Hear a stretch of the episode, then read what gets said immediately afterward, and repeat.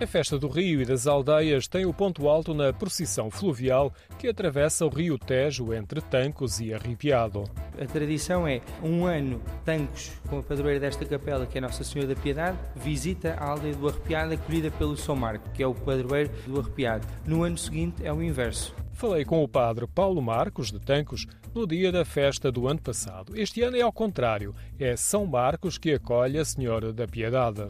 As imagens eh, que acolhe espera no cais, a passagem da outra, de um lado vem a comunidade com a imagem, vem também por tradição, é acompanhada por banda durante a travessia que toca também, é acolhida e depois segue-se a celebração da Eucaristia. A imagem é transportada num andor que segue num barco pequeno, habitualmente acompanhado de mais duas ou três embarcações. Uma é maior, é onde seguem os músicos da banda que se fazem ouvir ainda longe da atracagem, na outra margem. No cais de Tancos e Arrepiado juntam-se algumas pessoas, mas mais no cais onde é feito o acolhimento.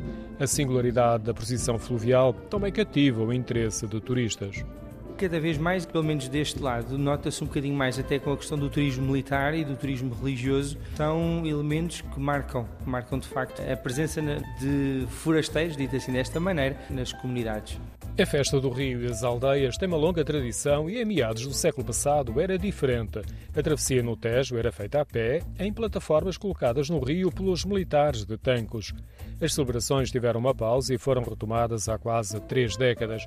Constitui um elo de ligação entre as duas comunidades vizinhas, separadas pelo rio Tejo. Sim, é uma, está enraizado nos dois lados. Do ponto de vista da, da festa dita pagã, popular ou da, da festa religiosa. São os elementos que compõem e que agregam chegam às duas comunidades. As duas localidades estão já em festa, cada uma dedicada ao seu padroeiro. As casas têm janelas e varandas com colchas e as ruas estão decoradas. A procissão fluvial costuma ser ao final da tarde. É feriado, mas não para o deslumbrante pôr do sol, em particular para quem observa arrepiado a partir de Tancos. O castelo de Almorol fica próximo e até tem vista para a procissão fluvial.